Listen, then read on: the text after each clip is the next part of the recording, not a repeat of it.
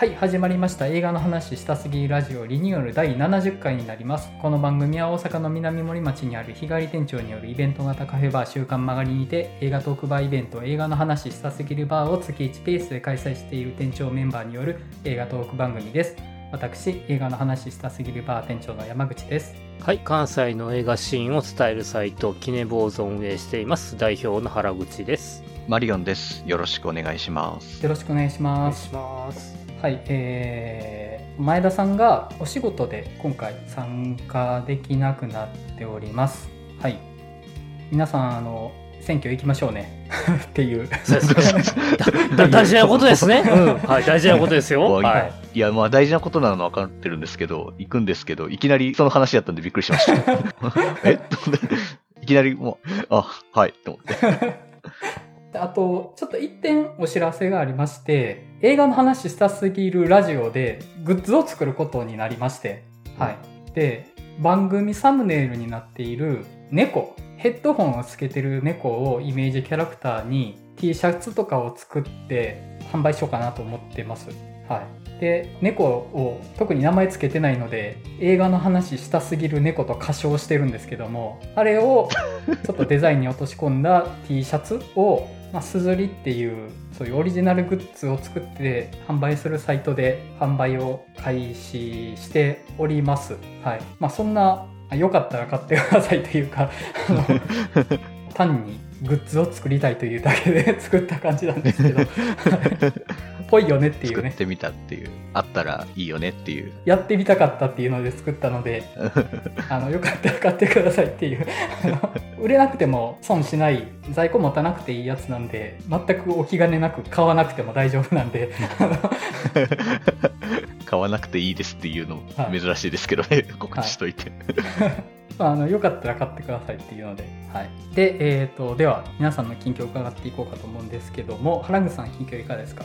えー、そうですね、最近、えっ、と、マスコミ社で、ミニオンズフィーバーをはい。吹き替え版と字幕版で両方見ました。ああいいなはいはい楽しみにしてます。えっとね、あの、イルミネーションの場合って、過去作でどこまで言ってるかわかんないんですけど、今回の作品、いわゆる吹き替え版では、ローカライゼーションが行われてて、はいはいあの、ディズニー作品とかよくやるやつ。うんうんはいはい。ちょっと正直それ見て泣いてもうて、字幕の方でもう一回見たっていうところで。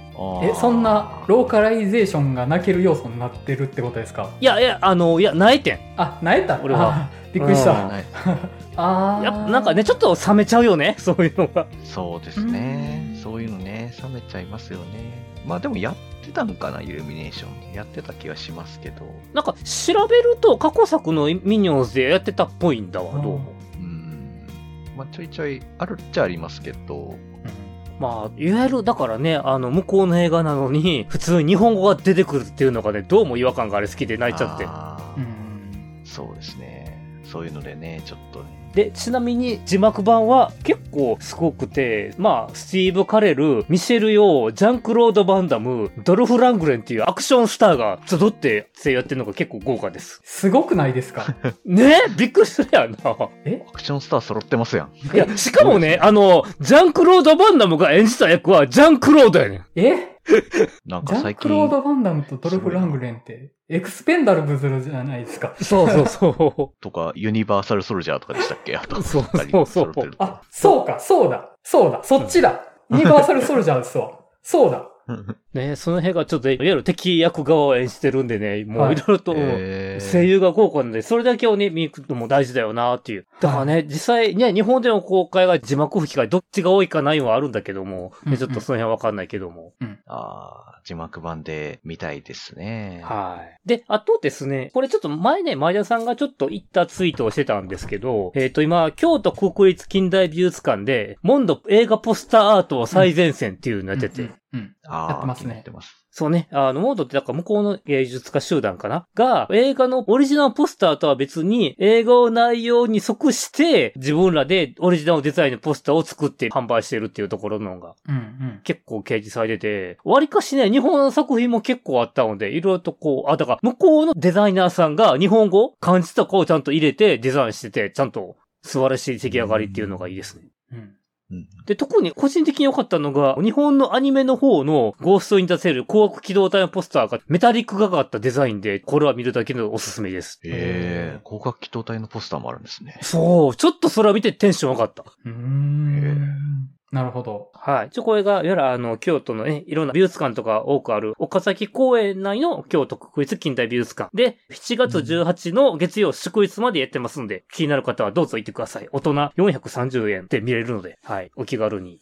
以上です。はい。マリオンさんいかがされてました？僕はそうですね、いろいろ見てたんですけど、まあ、特には、そうですね。やっぱベイビーブローカー、是枝さんの新作のベイビーブローカー見てきたんですけど、結構、なんていうか、不思議な、今までの是枝映画っぽくない感じだけど、でもなんかすごく是枝さんっぽい映画だな、みたいな風に思うような、変わったテイストの映画で、個人的には結構面白かったですね。うん。うんうん。なんて言うんでしょうね。結構なんか、韓国で撮ってるだけあってか、一本なんかリッチな感じがあるというか、日本で撮ってたらこんな感じには撮らんやろうな、ぐらいな贅沢なカメラワークとか撮影とか結構してるなっていう印象はあったんですけど、ただ物語の感じっていうのはいつものちょっと淡い感じっていうのが貫かれてて、登場人物のキャラクターの背景とかもあんまり細かくは描き込んでない感じ。設定とかは多分ちゃんと作ってるんだと思うんですけど、あんまり劇中内ではほのめかし程度しかやっぱ使われてないなって感じの、そこは結構淡い感じで描いていたりとかして、面白い映画でしたね。うん。うんテーマも個人的にはすごくいいテーマというか、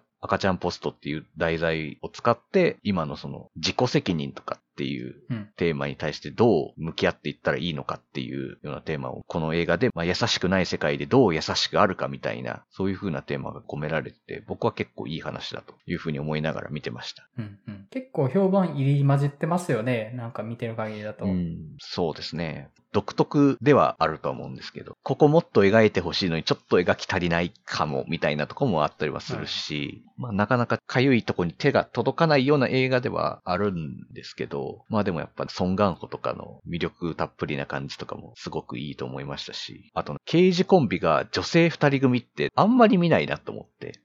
いわゆる張り込みをするような刑事コンビみたいなのが出てくるわけですけど、女性二人ってあんまないかな。あんまパッと思い出せる作品がないなって思ったので、うんペルーナとかも出てるだけあってか、すごく人間味のある刑事コンビだったなというふうには思いましたね。うん。確かね、ペドゥーナがネットフリックスのドラマで刑事役をやってたんじゃなかったっけ？確か。あ、あったかも。ペルーナでネットフリックスでドラマってセンスエイトとかしか僕思い浮かばないんですけど、あれですか？センスエイトってやつですか？うん、なんか確か最近のやつがやってたはあ、ず。最近うんのやつ、なんか俺みんなか調べて見ててんけど、一応韓国映画という程度あるけど、是枝監督作品の初期にあったなんか優しさがあるなっていうのは感じたかな、見てて。うん。うーん、そうなんだなでね、カメラマンがポンジュノで仲良かったり、あの、それこそルノーの月も撮ってるあのカメラマンの方なので。うん。とかですしね。あと、うん劇版も、あの、パラサイトの人だったりするんですけど。、あそうか、パラサイトの方か、そう、なんか非常にね、劇版が優しい音でいいな思ってて。あ、そうそう。劇版もなんか、あんま是枝作品の劇版ってあんま繰り返し聞く感じでは僕は個人的にはないんですけど、結構今回のはすごく耳に残るタイプの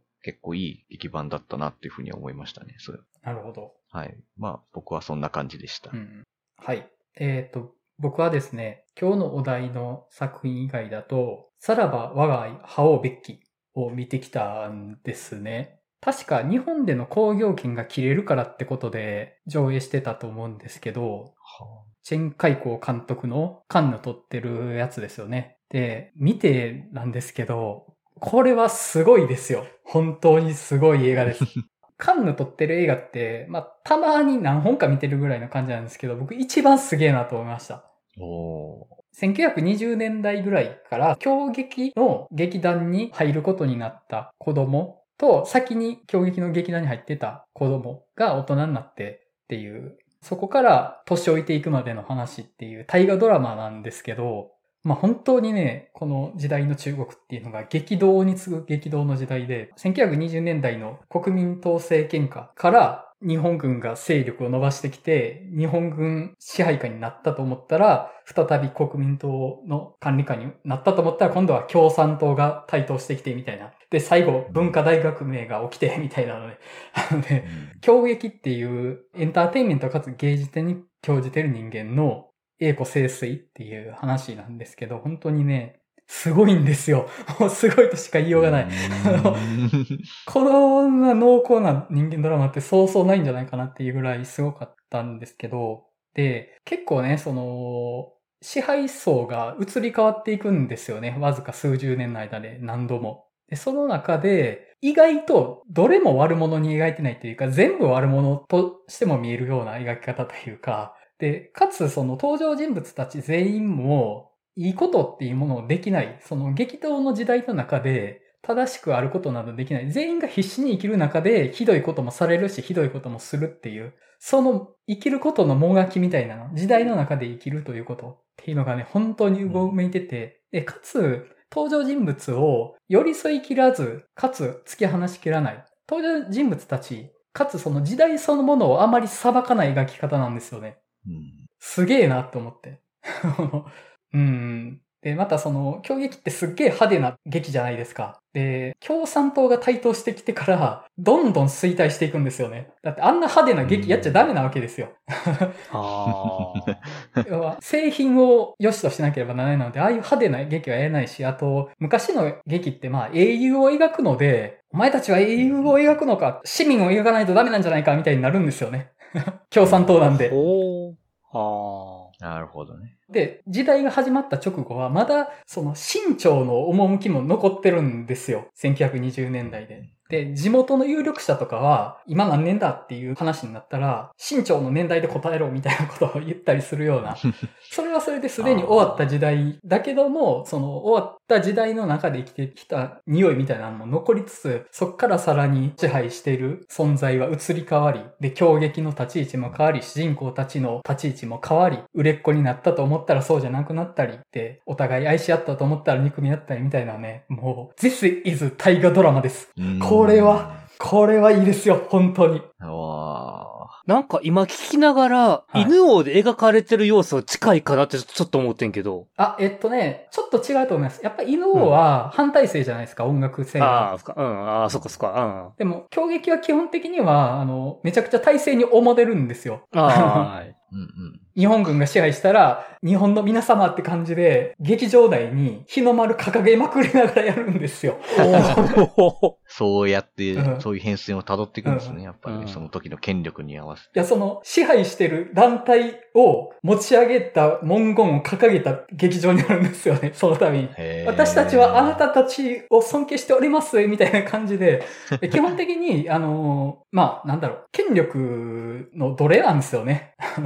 ただ、最終的に共産党が台頭すると、そもそも攻撃はダメってなっちゃうっていうのね。いや、俺たち、ただひたすら権力者、そして民衆が楽しめるように、攻撃っていうエンターテインメントをやってきただけなんですよ。私たちはそれで生きてきただけなんです。それでも生きていてはダメというのですかってなるんですよね。本当に時代のうねりに飲み込まれていく話なんですけど、またね、攻撃のその衣装も素晴らしいし、音楽もね、素晴らしいんですよね。うん、その攻撃風の音楽が、この映画全体を彩ってて、むちゃくちゃ盛り上がるんですよ。あと、うん、結構ね、セリフで言わない。顔で語ります。